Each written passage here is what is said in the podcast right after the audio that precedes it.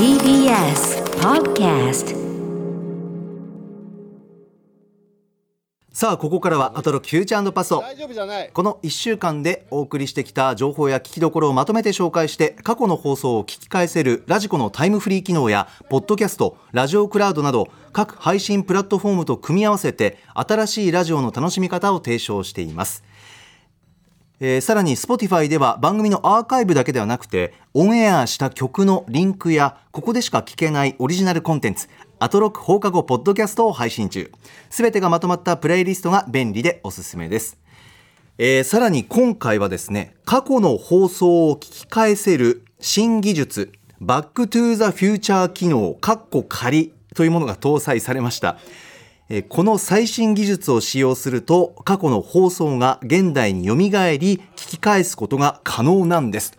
ということで最新技術のお紹介をしているんですが今リモート画面上ではスタッフとコンバットレックさんとの何かやり取りがありましてちょっと音声がうまくレックさんに届いてないのかな？これはどういう状況なんでしょう？リモート画面上にはコンバットレックさん映っているんですが。あレックさん？で僕のとって今生きてんの？これ。あレックさん聞こえました今あ今聞こえました。あ来ました。あよよかかったよかった。よかったよかった。あ今クリアになりました。ちょっとリモートで問題、問題解決しました、ええ。はい。技術上の。はい。レックさんあの繰り返しますけども、今日はい。過去の放送を聞き返す新技術、バックトゥーザフューチャー機能カッコ仮がありますえーっとちょっとその説明前に告知しちゃってもいいですか？あお願いします。いろいろどうぞ。しなきゃいけないことがあります。ねすいま そうせんですか。いえいえバタバタしえっとましたすいません。はい。11月のええ。29日、あさって日曜日に、ええ。ーサロンド GMC ボリューム3という吉田豪島真帆コンバットレックで、えー、ダバナしするイベント3回目がありますというのとですね、えー翌11月30日月曜日、えー第2回杉作 J 太郎松山サミットという音楽テーマ音楽の明日っていうのがありまして、えええーこれはゲストがなんか20人ぐらいいるので、もう大量にいるので、各自ちょっと調べてほしいんですけど、まあ、超豪華ゲストが、ええまあ、20人ぐらい出ますというイベントがありまして、ええあとですね、12月6日日曜日、えー今夜も延長ボレというね、イベントが、えー吉田豪コンバットレック、春日太一、玉袋筋太郎というね、えーメンバーで、えーイベントやりますというのがありまして、ええこちらもよろしかったら。そして、えーこの、今夜も延長に伴いまして、えー3月にやったトークイベントのアーカイブ販売が始まりまして、ええ。こちらは吉田豪コンバットレック、玉袋筋太郎、えー春日太一、オキテポルシェという5人でやったトークイベントの、えーアーカイブ販売が始まりましたんで、こちらもよろしければ一つ。わはあそちらは、えっと、トークイベント名とかあるんですか？えーっといまあ、検索したらわかりますか？い、そうですね、あのぼ僕のツイッターとか、吉田豪のツイッターが一番多分こういうの一番、はい、整理されてる一番やってると思います。あそうですか。はい。わかりました。はい。そちらでお願いします。はすいませんね。とんでもないです、はい。とんでもないです。はい。はい、そして先ほどのお話ですが、ちょっと、えー今週はですね、ええ。ー新しい新しい試みをやってみようかということになりまして、えーなぜそうなったかというとですね、い。まあフューチャーパスト割とずっとこのままね、えー、と立ち上げの頃からやってきてて、はいまあ微調はやってるけど大きななんか変更ってあんまやってなかったじゃないですかレック。さん発起人でありがまあとうございます、はいい一回やろうってことになったけどなんかうまくいかなかったとかなんかありましたね。いろいろ紆余曲折はい、はい。で、まあ一応整理すると、えっと、このフューチャーパストの目的が何かと言いますと、えー第1義インデックス機能、えー番組が1週間何をやったのかっていうインデックス機能ですね。えーそして2番目がレコメンド。その中で、えー今週聞けなかった方にはこれがおすすめですという。はい。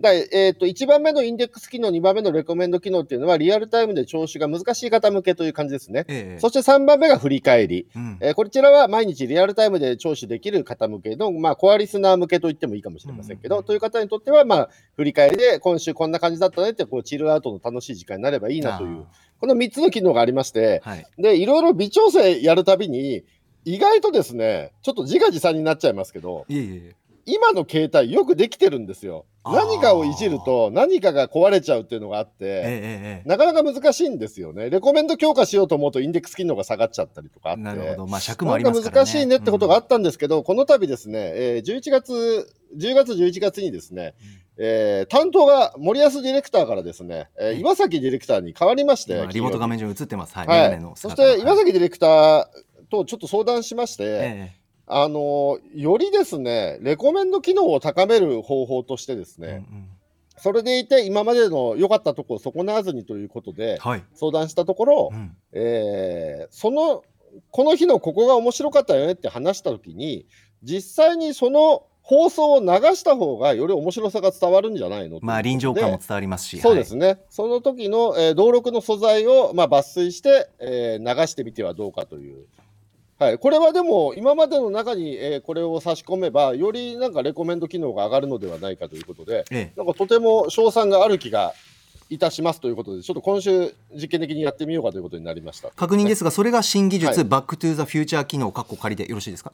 えっとそれに関しては、僕もさっきも、あれ、過去の素材なのに、バック・トゥ・ザ・フューチャー、フューチャー、パストじゃないの？みたいな、おかしくない？みたいな話はしたんだけど、ここは岩崎君が、過去の素材が今日に来るんだからフューチャーじゃないですかって譲らなくて。もうなんかよくわかんなくまあそもそもさ、うん、X メンフューチャーパストっていう映画のタイトルの中にバックトゥザフューチャーっていう別の映画が入ってくるとか、なんかすげえややこしい気がするんだけど、まあとりあえず、とにかくやってみると。やってみようということになりました。はい、はい、さあ、それでは早速参りましょうか。ここだけ聞けば1週間がわかる、アトロクバックトゥザフューチャーパスト、パスト編。11月23日月曜日からのこの番組のパストすなわち過去を振り返ります。今夜も各曜日のアナウンサー振り返りを行っております。まずは23日月曜日。1月23日月曜日振り返っていきましょう。6時半からのカルチャートークはアトロク秋の推薦図書月間。今夜の推薦人は金曜玉結びでもおなじみ玉袋筋太郎さんに入魂の一冊紹介していただきました。協定と暴力団八百長レーサーの告白というこの一冊でした。ちなみにこの日はですね、私、熊崎も推薦として紹介させていただきました。タイトルだけ言いますと、シュードック、靴にすべてはあのナイキ創業者のフィルナイトさんの自助伝というものと AI をカラー化した写真で蘇る戦前戦争というこの2冊紹介させていただきました。7時からのミュージックゾーンライブダイレクトは武藤あやみさんのスタジオ生ライブお届けしました。そして8時台の特集コーナー、ビヨンドザカルチャー、高橋義明さんによる今の洋楽シーンがすぐわかる月間ミュージックコメンタリー11月号。BTS とかブラックピンク、TWICE などなどの話もありましたし、もちろんですね、義明さんの毎月のあの洋楽新譜もご紹介いただきました。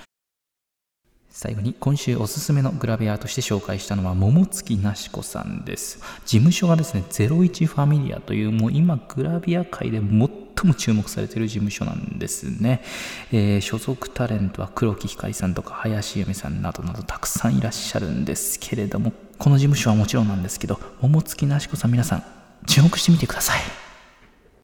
はい月曜日でございましたネクさんいかがでしょう？桃月なし子さんって今スーパー戦隊出てらっしゃるんじゃないですか？あヒーローものうん、あの敵の幹部役のポジションで出てらっしゃるんじゃないですか。あ、そうですか。えー、昔牧上田がやってたポジションですよね。へえ。あ、あの牧上田ってわからないですよね。ビューティーペアっていうプロレ、女子プロレスラーがいて、ええー、それの牧上田がやったポジションなんですけど、それを今桃月さんがやられてるんじゃないですか、ね、偶然多分、はい、おすすめでグラビアアイドルで今登場した感じですよね。多分ね、クマスとしてはね。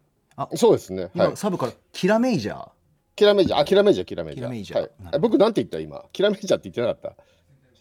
今戦隊ものって言ってましたってああマシン戦隊ひらめいた、ね、君から失礼しました。フォローがありますいえいえ。ああよかった。戦隊名間違えたらどうしようかと思いました、はい、さて月曜日ですがはい月曜日まずオープニングがですね、えー、推薦図書月間のラストウィーク。まあ、はい、来週月曜まであるんですけどまあラストウィークということで、ええー、パートナーが、えー、それぞれ6時から入魂の一冊を紹介していただいてて、はい、これ非常に力が入ってですね、えー、どれもこれもすごく面白そうだったんでぜひ皆さんね今週6時台聞いていただきたいんですけど、はい、でもちょっと僕が気になるのは、やっぱり、えっと、1日1冊、今年は1日1冊ってことになったと思うんですけど、いつの間にか1人1冊って、なんか言い換えが始まってるんですよ、なんか。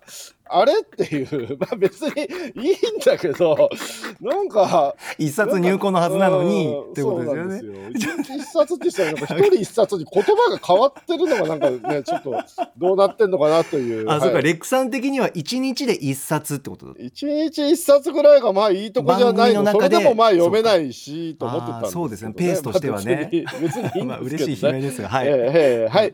そして、えー、また本の話かっていうことで、そうですね、えー、18時半から、えー、なんと玉袋辻太郎さんいらっしゃいまして、えー、玉さんね、ものすごい読書家なんですよね。そうなんですよね。はい。そして玉さんが紹介していただいた本がね、まあ、玉さんらしいという感じですが、興味深かった。えー、協定と暴力団、八百長レーサーの告白というね。いやすごかったな、これ。えー、でもこれすごかったね。話がすごかったですよね。はい、もう、あのーなんかこう下世話なスキャンダル本みたいに思われるかもしれないですけど、違うんですよね。こう人がどうしてそういう道に進んでしまうのかっていうことが、の心理みたいな。よくわかうんる独白本みたいになっているっていうね、はい。生い立ちからそういう行為に手を染めるまでをこう描いた本ということで、うんうん。でなぜなぜそういうねしかもあのこの作者の西川さんっていうのはすごく将来ねあの将来とか今結構いい成績残してるレーサーで実力もすごいあるという方なんですけどなぜそういう道に進んだかというのがね非常に面白かったですね。うん。はい、でこれちょっとすごい素材面白かったので聞いていただきますかね早速ね。あ流しますか。はい。あこれ一言添えてみようという話になりましたんでえっといきます。バックトゥザフューチャーはいレクさんいかがでしょね、ちょっとね、この泣きが入るところの下りがね、ちょっとまだね、ガタガタしてますけど、すいませんね、今日初回ということでね、こ これは、ここもやっぱマミ兄さん、マミ兄さんに素材取ってもらった方がいいかもしれないですよね、これね。D さんこれ、これ、入りづらいですよね、ちょっとね。そうですねとまあ唐突にね。もう他の呼びではちょっとずあのこちらをお聞きくださいにしてみようかな普通にそうですね。あーでも本当に実際素材聞くとやっぱその時の臨場感というか伝えやすいなっていうか、はい、そうですね。な要は、そのレースの勝ち負けじゃなくて、八百長レース自体を支配でデザインすることのやりがいに目覚めてしまったってことですよね、これ。そうなんですよ、だから、イカ様をやる、例えば壺振り師が、そっちの方に、こうんう、ね、やりがいを見出してしまったっていう話ですよね。いやーで、この話から、これってマーチン・スコセッシの映画みたいだよねって話になり、そうそうそうそう、ね、スコセッシで映画化したらどうなんだとかね。そうネットフリックスでどうだというそ話にう。で、タマさんがいつも歌丸さんに勧める本は、こういうマニー、マニーね、うん、お金。悪魔の魔、魔に見入られる話。あ、うん。はい。というね。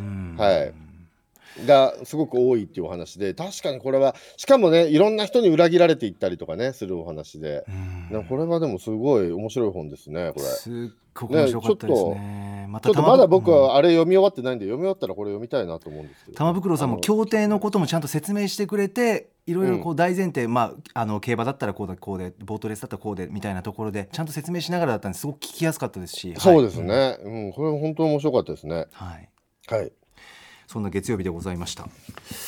さて続きましてはあ24日火曜日参りましょう。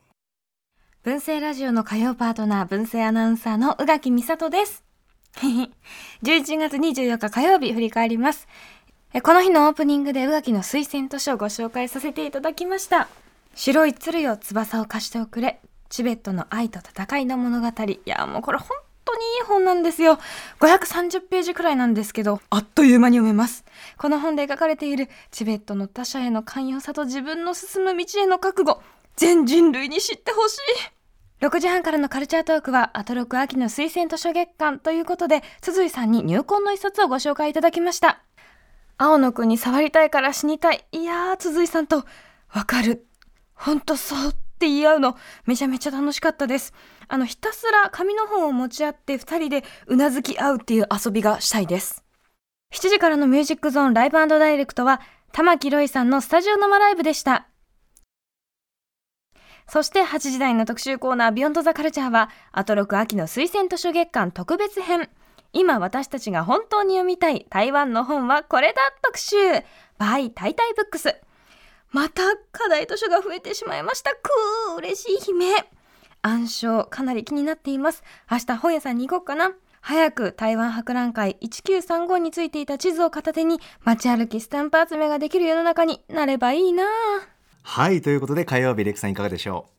はい、えー、火曜日まずですね18時半辻井さんいらっしゃいまして、はい。漫画家の辻井さんですねええ。いらっしゃいまして推薦図書ご紹介いただいたんですけれども、えーお話自体も面白かったんですけれども何が面白かったかというと、えーうないさんもねえーっとうなさん宇垣さんも、はい。辻井さんがおすすめのえー漫画を辻井さんがツイッターでおすすめしたのを見て読んでいらっしゃってう、え。で、えー紹介する内容がですね、えー宇垣さんも、えー非常に知ってるのもあって、えー、辻井さんがプレゼンし、えー宇垣さんが本当そうと共感し、えー宇垣さんが何か言うと辻井さんが本当そうと共感しっていう、なんか、本当そうっていうのが、お互いに10回ぐらい出たんじゃないかと思うんですけど、この2人が共鳴してる感じが面白かったです。そうですね鈴井さんも、はいすいませんもうそうですそうです連発してすいませんみたいな感じで、はいそのそうそうそう。あまりにも共感しちゃうから そう。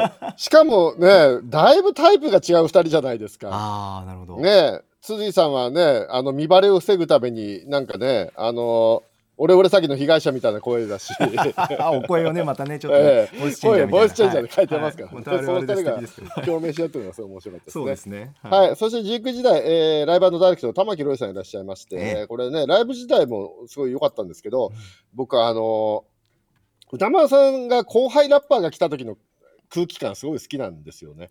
えー具体的にはどういう？のその会話の空気感がやっぱりちょっと僕らといる時とやっぱちょっと違う空気感が出るっていうか、このやっぱりやっぱりこのね日本のヒップホップ業界の人が来た時の歌丸さんとそのゲストの方の関係性すごい好きなんで、これトークの部分も含めてねぜひ皆さん聞いていただきたいなそうですね。すごく、はい。あの貴重なやり取りっていうかあそういう心理なんだ。先輩と後輩ヒップホップ業界とかっていうところを会話になってましたよね、そうですね、ええ。そう良かったですね。ははい。い、はい。そして20時代ですね、えー来ました、えー台湾の読むべき本っていうね、これ、タイタイブックス特集、えっと、まあ、先週に引き続き、まあね、きえー月曜日でも言いましたけど、1日1冊ルール、有名無実化、ね。っていう。あのいやどれもこれも確かに面白そうそう面なんですよ。白そうですよ。本当にそうそうそう。聞いてほしいですね。先週放送終わった後に、ええ。まあこのね有名無実化した犯人が、えっと、古川光さんだってことがかったんで、はい、はい、古川光さんに僕聞いたんですよ。はい、古川さんはいっぱい紹介したのは分かるんですけど全部読んでるんですかって聞いたんですよ。したら一言「いや？いや」っていう「何聞いてんの？読んでないよ。当たり前でしょ」って顔で「いや」って言われて 爆笑したんですけど。そうでしたね。ポーカーフェイスだったな当たり前のこと聞くなよって顔されたんですけど読んでるわけねえだろって顔されたんですけど。あーいろいろ発信したいという気や持ちがね。はい。まあ確かに世の中には面白い本大量にあるし本屋さん行けば知らないで面白い本いっぱいあるからまあ確かにたくさん紹介するのが全然悪いことではないと思うんですよね。えだから一日一冊で行くのか去年みたいにもう大量に紹介するのとどっちがいいんだろうねって話でしかないと思うんですけどね。えええすごく今サブの方で、えっとスタッフの箕輪田ディレクターが番組的には一人一冊です。番組的には一人一冊なんですって強くえそれ途中で変わったでしょでも。一日一冊じゃなかった？最初から一人一冊だった？あれ？台本には最初からそう書かれていらいたということです。本当？先週だって一人二冊紹介してたじゃん。この何この1週間で変えたでしょだって。っていうか 知ってんだからの確認やめろよ。確認の確認のやり取り。まあ、まあ別にそんな話は放送終わってから でもレクさんありがとうございます。いつもはい。い。やいやでもまあまあでもたくさん紹介するのもいいことだと思いますよ。まあそうですね。たくさんうん選べる喜びっていそううそのにもあの中かりますからら皆さんがお好ねきな本を選べばいいってことですからね。はい。いろいろ言ってますけどね私もね。全然全然それに反対してるわけではございませんよという。はい。すいませんえー火曜日でございます、はいいえいえいえさあ続きまして25日水曜日参りましょ水曜パートナーの日々真央子です。11月25日水曜日振り返ります。6時台のカルチャートークはアトロク秋の推薦図書月間ということでお笑いコンビ A マッソの加納愛子さんに入魂の一冊ご紹介いただきました。その一冊は別役実る戯曲集天才バカボンのパパなのだでした。推薦図書の中では初めて戯曲集をご紹介いただいたことになりますけれども、加納さんちなみにアトロク火曜レギュラー狙ってるということです。いつか美里姉さんとのバトル聞いてみたいです。そして7時からのライブダイレクトはシンガーソングライター、女優の加藤時子さんが初登場。ライブはもちろんですが、加藤さんの金言がたくさん聞けた時間、いやー、かっこよかったです。ぜひタイムフリーで聞いてください。そして8時からの特集コーナービヨンドザカルチャーは伝統をなめるなウィズコロナ時代でも負けない伝統芸能最前線。一見硬いイメージのある伝統芸能ですが、その長い歴史には困難な条件でも様々な工夫を凝らして現代まで生き残ってきたというエンターテインメントとしての知見が詰め込まれています。伝統芸能の最前線について、ライター編集者の空論城さんにたっぷりお話を伺いました。本当に伝統芸能という、まあその言葉のイメージに過ぎないかもしれませんが、揺るぎない何かが確立されているイメージが強かったんですが、いや、これが伝統が伝統になるゆえんなんですね。未曾有の時代でも、だからこそスピーディーに、そして柔軟に行われている様々な挑戦、たくさんありました。びっくりしました。以上、水曜日でした。うはい水曜も盛りだくさんでした。レクさんいかがでしょう？はい。水曜まず何と言っても19時台ライブダイレクトになんと加藤時子さんがいらっしゃったというね。本当日比谷アナウンサーも言ってましたけど、ね。金言もすごかったしね。もう歌も最こ高でしたし。れはメール来てますか？あメール来てます。はい。はい。えーこちらラジオネーム南向きのハトさん、えー今週は水曜日のライブダイレクトの加藤時子さんが独特な空気で良かったです。曲ごとに歌丸さんと会話をしながらシームレスに歌へ入っていく感じがいつものライブダイレクトと違う空気を感じました。ライブ会場でもお客さんの反応を見ながら曲に入っていくことはあると思いますが今回のライブは少し違うように聞こえました。ラジオブースという空間だからこそ加藤さんと歌丸さんが曲についての会話が成り立ちそのまま自然な流れで歌われているように聞こえました。新しいライブダイレクトの姿を見た感じがします。もっと曲と会話を聞きたくなるライブでした。ということです。いや、本当そうでしたね、これ、もう加藤時子さん、会話がすべて自然体なんですよね。そうですねスーッと入ってくる。うん、なんかこう、なんかメディアに出演してるって感じが全然ないんですよね。古くからの友人と話しているように初対面の歌丸さんとこう会話していて、いや、素敵でしたね。それをラジオ越しに聞いて、てると、もう目の前で加藤さんがいろんなお話をしてくださっている感覚に陥ったっていうかそうですよね。安心もするしハッともするしなるほどとも思うしなんかこうあったかかったしはい。何かだから加藤さんのお話が、すごく近くで話されてる感じがしたんですよ。本。当にもう本当不思議な時間というか、ね、目の前で話しているように聞こえましたね。そうなんですようねん、なんか全く自然体で話されてるんでしょうね。いや、でも、歌丸さんもその加藤さんに合わせて自然体で話せるのすごいなと思いましたね。いや本当にそれも感じまこれしたはちょっとすごいよ、歌丸さんと思って。いや本当歌丸さんすごいと思いました私もねえ、自然な会お母さん、話シロー君すごかったよってね。歌丸さんの本当に。でも、あ、今週お母さん聞けないですけどね。じゃあちょっと、その素敵なね、加藤さんのトークをちょっと、はい、聞いていただきますかねあ素。材をはいちょっと岩崎ディレクターからもっと思い切ってって言われたんですけどちょっとねこのライブダイレクトに合わせてこういきますバックトゥザフューチャーいやいやー、なんか同じ部屋の中で話されてるみたいに聞こえるんですよね。そうなんですよねいや、ラジオって不思議っていうか、いや、だから僕なんかね、ちょっと放送中声張っちゃってるのか、こういうのもダメなんでしょうね。いやそれはもうそうんれぞれこういうのじゃないんでしょうね。いや、でも本当さんのままで言ってくださいいや、本当素敵でした。でも他にもね、あの、作詞の詩が降りてくる瞬間の話とかね。まあ、素敵な話いっぱいありますね。ぜひ皆さんこれね、ラジコで聞いていただきたいですねね。はいそうなんですよねさあそれからはい。そして20時代、えー、クーロン・ジョーさんの伝統芸能最前線。うんいやー、これはね、面白い。でも情報量が多いっていうね、多すぎるって感じっていうか、もうクーロン・ジョーさんが伝統芸能について話したいことが溢れてて、はいそうでしたね情報量が普段の8時台の3倍ぐらいあったんじゃないですかね。あーまたしかも説明もお上手だから聞きやすかったなそうそうそうそうそうそうあの情報量は詰め込んでるんだけど、うん。聞きづらいわけではないね、そうちゃんとねあのあまりこう知らない方にも寄り添ってくださるようなこうあうん。のお話といいますか。非常にお話は整理されてて、そうなんでねすよね。ただ情報量が多いので僕これ2回聞きました。ちょっとあ1回だと消化しきれなくて。ええはい。ええええそうですか。で、うん。やっぱりクロンジョーさんがすごいのは放送中歌丸さんもおっしゃってましたけど、ポップカルチャーにもともと造形が深い方で、ええポップカルチャーと伝統芸能を接続して語れる人っていうのがやっぱりね特別な存在ですよね。うんだから今ね、その YouTube をね、あの歌舞伎とかが進出してるのをクロンジョーさんがやられて中の人になってるって話ですよね。YouTube 担ですよ当になってて。ねあと神田伯山さんとかも、あのやられてて、そういう伝統芸能を YouTube とかそういうデジタルにね接続する人に今なってるっていう感じで。いやでも聞いててすごいなと思ったのが、ええその歌舞伎がね、あのまあ最近いろんな新しい試みをやってるじゃないですか。うんうんうんそれを主導してるのが松本幸四郎さんだっていうのがびっくりしましたね。すごい話でしたねえやってみようよっていうなんかあね。こういうことだその話もなってましたけどフットワークの軽さっていうかすごいフレキシブルっていうかだから伝統がどんどんどんどん続いていったのかなっていうのがあのエピソードで感じた。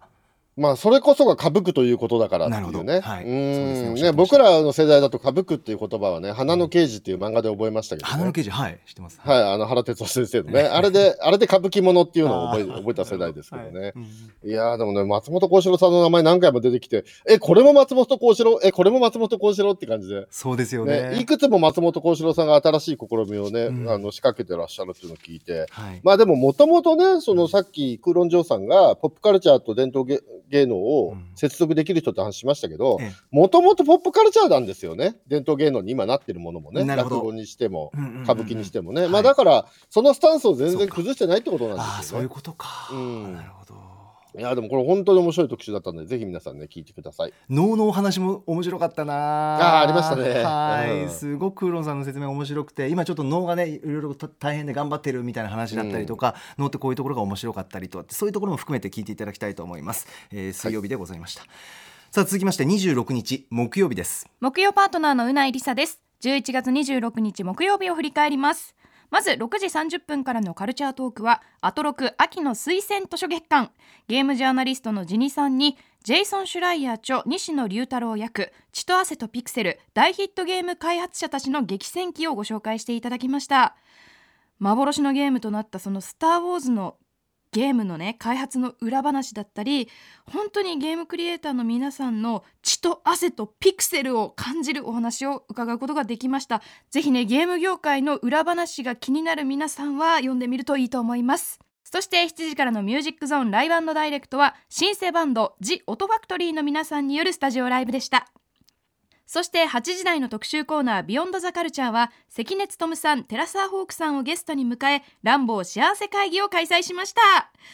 あのですね、やはりランボーに必要なのは関根さんがおっしゃるように温かみ、女性の愛、そういうものだったのかなと私も思いました。この後9時からの別冊アフターシックスジャンクションでもテラサーホークさんと歌丸さんが引き続きそのお話ししていると思うのでぜひ皆さん Spotify でも聞いてみてください。ということで私来週はお休みいただきます。高木さんよろしくお願いします。以上木曜日でした。はいそうなんです。来週木曜日ちょっとうないに代わりまして、えー、出演させていただきます。よろしくお願いします。うない頑張るよ。遅い夏休みを取られるという、ね、そうですね。はい、はいさあ木曜日ですがレクさんいかがでしょう？はい木曜日はですねまずちょっとこれえっ、ー、と19時台の一番最後5分ラスト5分ぐらいなんですけれども、ええ、あのメールが来まして番組に、はい、えー、矢口隆夫先生がお亡くなりになったというね、えー、ニュースがあったんですけども、これ水曜日の頭で紹介したんですかね。そうですね。そしたらですね、それをですね、えー、矢口隆夫先生の遺族の方が聞いていらっしゃいまして、はいえー、矢口隆夫先生の義理の息子さんからなんとメールが来ましたという矢口隆夫先生は釣り吉三平漫画の釣り吉三平の作者でいらっしゃいますけれどもはい、はい、はい。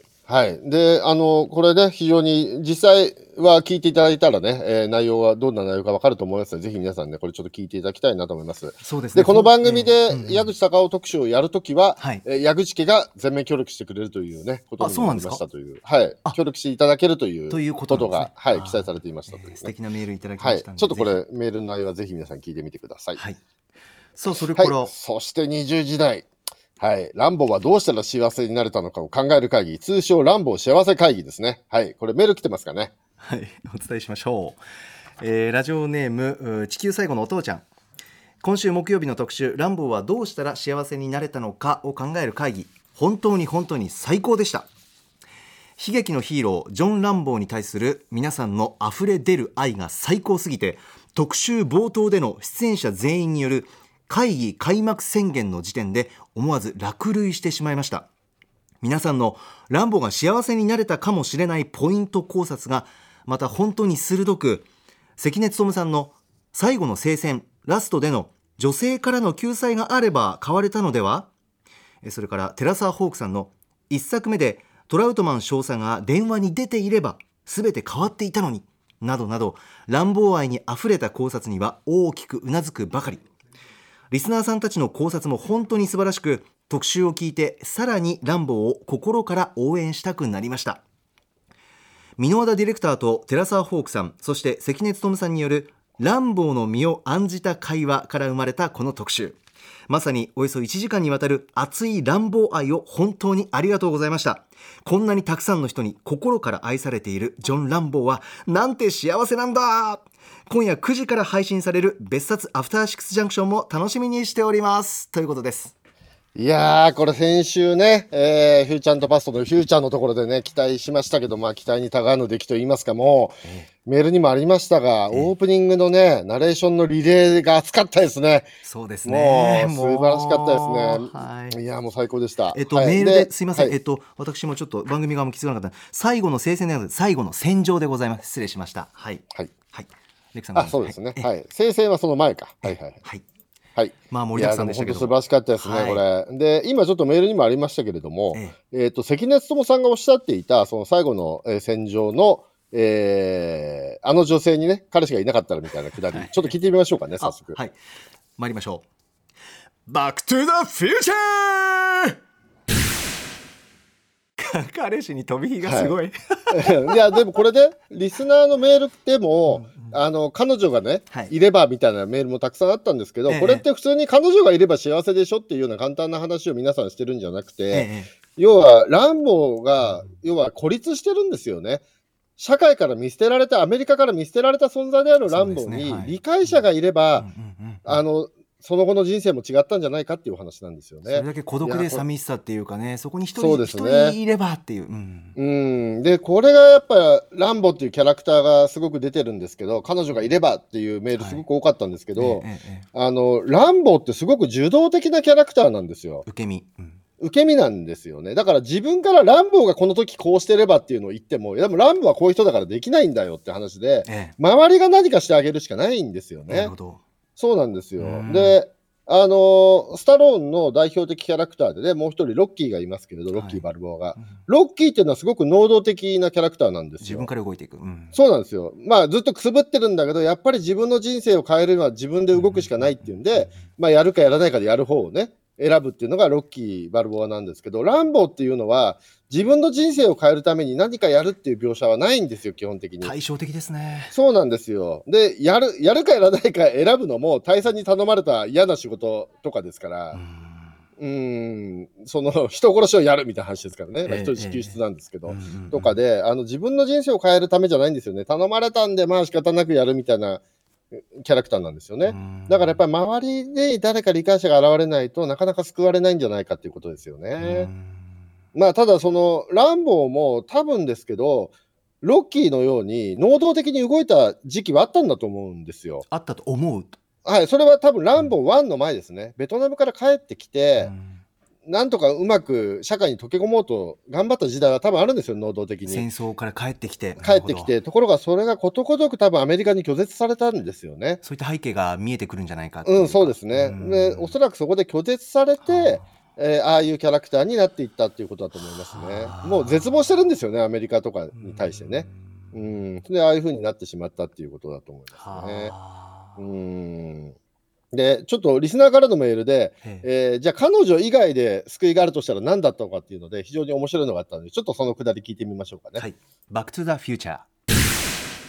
歌せよ効果とか言って、これ笑ったな。若い素晴らしいメール。はい水攻めを気持ちの良いお湯にしていればっていう。銭湯じゃないですか。田舎の、田舎の警察の水道にそんな機能はねえよっていう、温かいお湯なんか出ねえよって話なんだけど。そうですよね。お湯出ない他のお湯は出てこねえよって話なんだけど、でも、言ってることはわかりますよね。わかります。ハッとしました。ああの、あの若者はやっぱりちょっとひどいんじゃないかって思ってくれてましたもんね。そうですうね。ん、あの人が何か少し乱暴に気持ちを寄せていれば確かにあの時ね、何かが。うんその後の大暴れにはならなかったかもしれないですよそうちょっと寄り添ってもらって。ね。うんそうなんだよな。そういやでも本当にだからこうスタジオのねホークさん関根さんもそうですしえリスナーも本当にみんなじゃ、ね、ジョン・ランボーがどうやったら幸せになれるのかっていうのを、えうんみんな本当に真剣に考えてくれてて いやーもうちょっとそれだけでね僕も聞いててちょっとね笑い笑いながらも目頭が熱くなるみたいなね。なんかいい特集でしたよね。みんながあったかい気持ちで、うん一人の、まあ、男性、ランボーのことを、ためを思って 会話してるっていう、そのために大人が集ってるっていう、なんかこう、うんいい回だったな。でまあ、作品ね、あのまあ、紆余曲折ね、やっぱり上がったり下がったりはあるんですけど、シリーズものですから、えやっぱり僕らはランボーを見てて、3の時に一回すげえ下がってるんですよ、気持ちが。えうん。もう3は最大の難関ですよね。はいランボー3はもうやっぱり、ちょっと当時、スタローンが超高派になっちゃってた時代で、怒りのアフガン。はい、怒りのアフガンはちょっとないんじゃないかっていう雰囲気に、うん我々スタローンファンですらなってう、んちょっとスタローンとちょっと距離ができちゃった時代ですね、僕なんかもねそ。れくらいの。ちょっとスライやりすぎだよって思ってましたけれども、はいやっぱり最後の戦場であのちゃんとそれを反省して、ええ戦争がいかにむごたらしいものかっていうのをうん描いてくれて、ああはいやっぱりあの時代に対するアンサーなんだっていう、あそうなやっぱちょっとななんかちょっと美化しちゃってないみたいな時代があったんですよね、ちょっとね、そういう戦いみたいなのね。ね。でもそれをちゃんと自己批判というかうんうんで最後の戦場が生まれて、はい。あれストーリーだけで言ったら「ランボ2」とそんなに大きく変わらないんですよね。なるほど。うん、ただ描き方を変えるだけ要は撮り方撮影の仕方を変えるだけでこんなに印象が変わるんだっていう、戦争っていうのはかっこいいもんじゃなくてもう最悪に残酷なものなんだっていうことを、あのしっかりと最後の戦場で答え出してね、まあ、それで最後のね、えーラストブラッドになるわけですけども、ちょっとラストブラッドに関してはね、でもね、本当にこれからですもんね、ソフトが出るのね、見てない方も多いと思うので、これちょっといつも以上にネタバレ気をつけないかと思うんですけども。あと配信は今もう始まっていて、あもう始まってるしたいなって思っているところなんそうですけど、そもそもこれ、劇場の公開の関数もそんなに多くはないですからね。うん、これはちょっとね、ちょっと気をつけつつという感じでございますけど、レクさん、えっと、でもう一はい。通メール、ちょっと紹あまだあり介していいでか？ますすか？はい、はい。ラジオネームキラキラ星さん、いつもありがとうございます。はい、えー関根勤さんとテラサホークさんですので、ワイワイ。キャッキャーとしょうもない雰囲気になるのかと思いきや 思いのほかしんみり乱暴の辛さを共に味わい真剣に彼の幸せを願う時となりました。開始早々ホークさんの年表説明では高校卒業後陸軍へ。あ早いですね。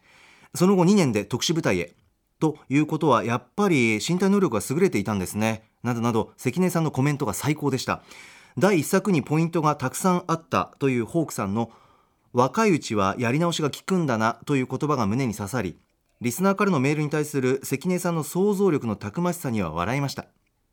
一人でも彼に心優しくしてくれる人がいれば私も誰かにとっての心優しくしてくれた一人になれたらいいなと思ったのでした。新たな乱暴を生み出さないために。乱暴を見たことがありませんが見てみたいと強く思える特集コーナーでした。ということです。あまだご覧になってないんですね。そうですね。あじゃあもうぜひぜひご覧になってください。本当にあのうないさんもおっしゃってましたけど、ええ。っ、と世の中の皆さんが思ってるような筋肉バカ映画じゃないんで全然。はい、本当にぜひ見ていただきたいです。そううふう方も、はい、えこれで第、やっぱり一作目からがいいですかね、レクさんね。あもちろんです。はい、順番に見た方がいいですね。で、寺澤さんもおっしゃってましたけど、一作目から見ていくと、やっぱりトラウトマン大佐。はい、やっぱねね、電話に出なかったのが大きいって寺澤さんの指摘は、まさにというのはありました。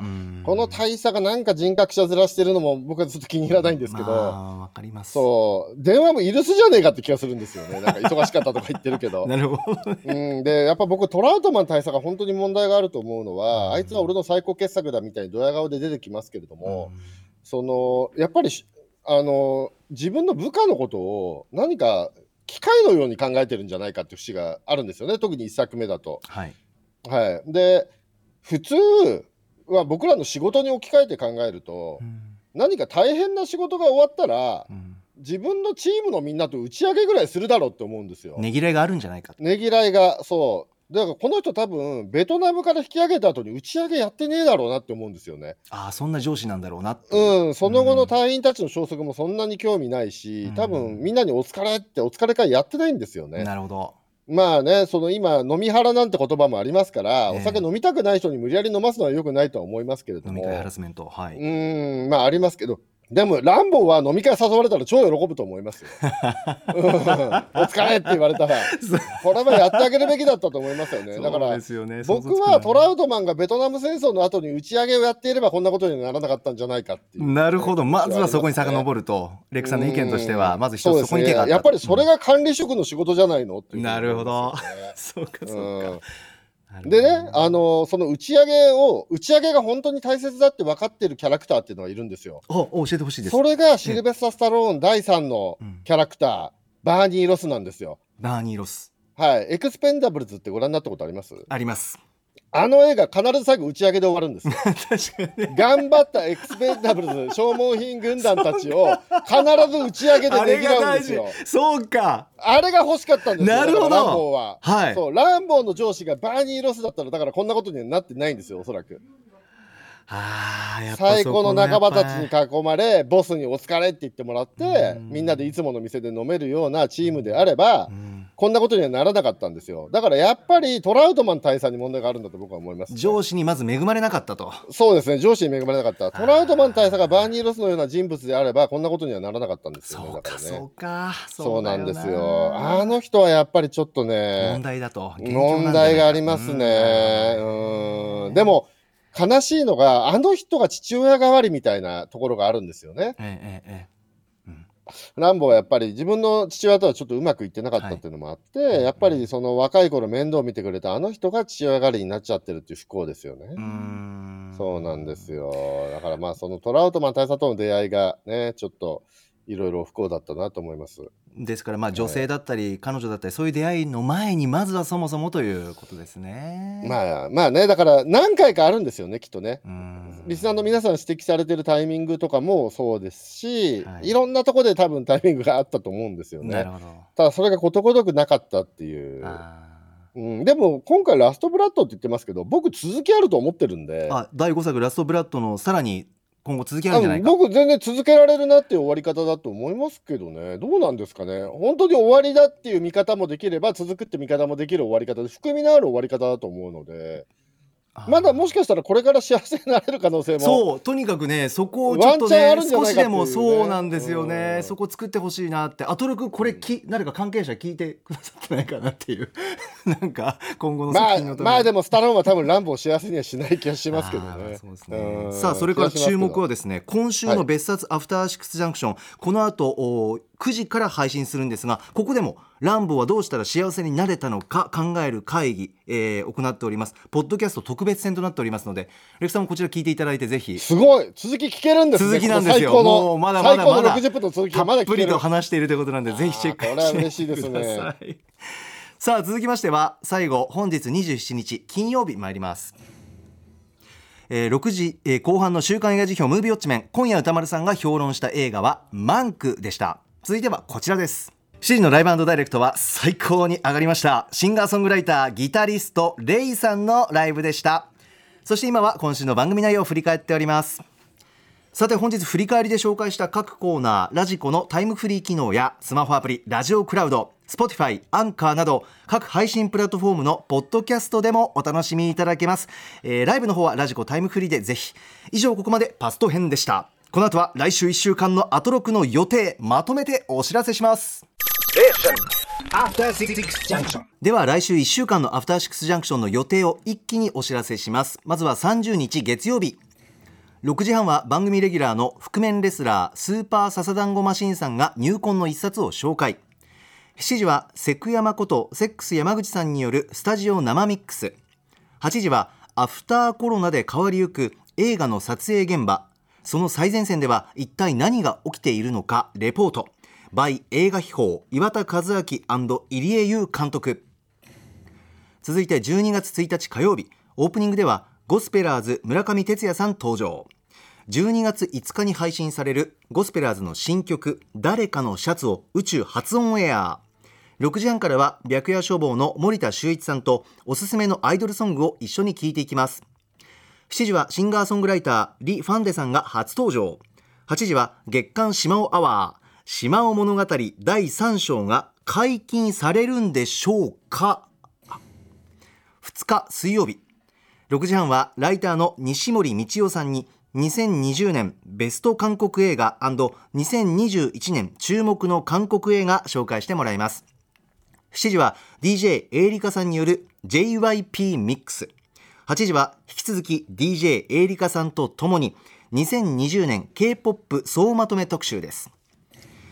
3日木曜日6時半 IT 情報サイト PC ウォッチ編集長の若杉則彦さん登場。新型コロナの流行を受けた今年のテックシーンを総括してもらいます。7時はシンガーソングライターの中田裕二さん。8時はラジオ CM の祭典 ACC コンクール。ラジオ CM 受賞作をひたすら聞いて味わい尽くす特集2020をこの賞で審査員を務める電通 CDC エグゼクティブクリエイティブディレクター沢本義光さんとお送りします。そして4日金曜日6時半からの週刊映画辞表ムービーウォッチメン。来週宇多丸さんが評論する映画は佐々木 in my mind です。7時はラッパートラックメーカーゼッタ君。8時からは1週間の番組を振り返るアトロックフューチャーパスト。来週はお菓子研究家の福田里香さんとお送りします。ちなみに宇多丸さんもいらっしゃいます。さあレクさんお待たせしました。来週いかがでしょう、はい、まずは月曜日、えーコロナで変わりゆく映画の撮影現場、えーこれちょっと面白そうですね。気になりますね。ねえ多分いろいろコロナの感染予防をしながらの撮影になると思うんで、そうでしょうね。多分手間も時間もお金もかかるし、いろいろ大変なことになってるんではないかと思いますので、ちょっとその辺ね、何が起きてるのか非常に興味深いですね。はい。そして火曜日、月刊島アワー、島物語第3章が解禁されるんでしょうか？ハテナになってくる。これ決まってないの？まだ。おそらくそうだと思います。多分そう。予想なんだ、まだ。だから、島尾アワーで島尾物語なのか、それとも島尾さんが散歩するあの企画なのか、あーまあ、いろんな可能性があるんじゃないかなって、僕まはあそう思ってるんですけど。大体土日に小川さんと相談して決めるからね、金曜日の段階で確定してないことがまあ、多いんですよ、岩崎ディレクター曰く物語だと思いますと一言今入りましたので、まあ、島尾物語、まだわかんないです。まあ、ちょっとどっち、もうサブからいろんな情報を錯綜してます。すみません、ネクさん。はい、そして木曜日。はい。ラジオ CM ね、ACC コンクールラジオ CM 受賞作。これ毎年ね、年に一度のお楽しみ。はい。これ面白いですね。去年でしたっけ？あれ、あの、パナソニックのやつ最高でしたよ。あどんパナソニックの？どういうあの、新しい言語にどんな漢字が入るといいかって。あ言って。ーそうだそうだ。花という字はどどうでしょう？そうそという字はどうでしょうたなー。いや。で最後に肉という字はって言い出すってやつそうだ衝撃でしたね。見事って感じだった。そうあれは面白かったですね。来週もぜひお聞きく楽しみですね。ださい小畑さん、ありがとうございましたはいお疲れ様でしたまた来週はいまた来週. After Six Junction.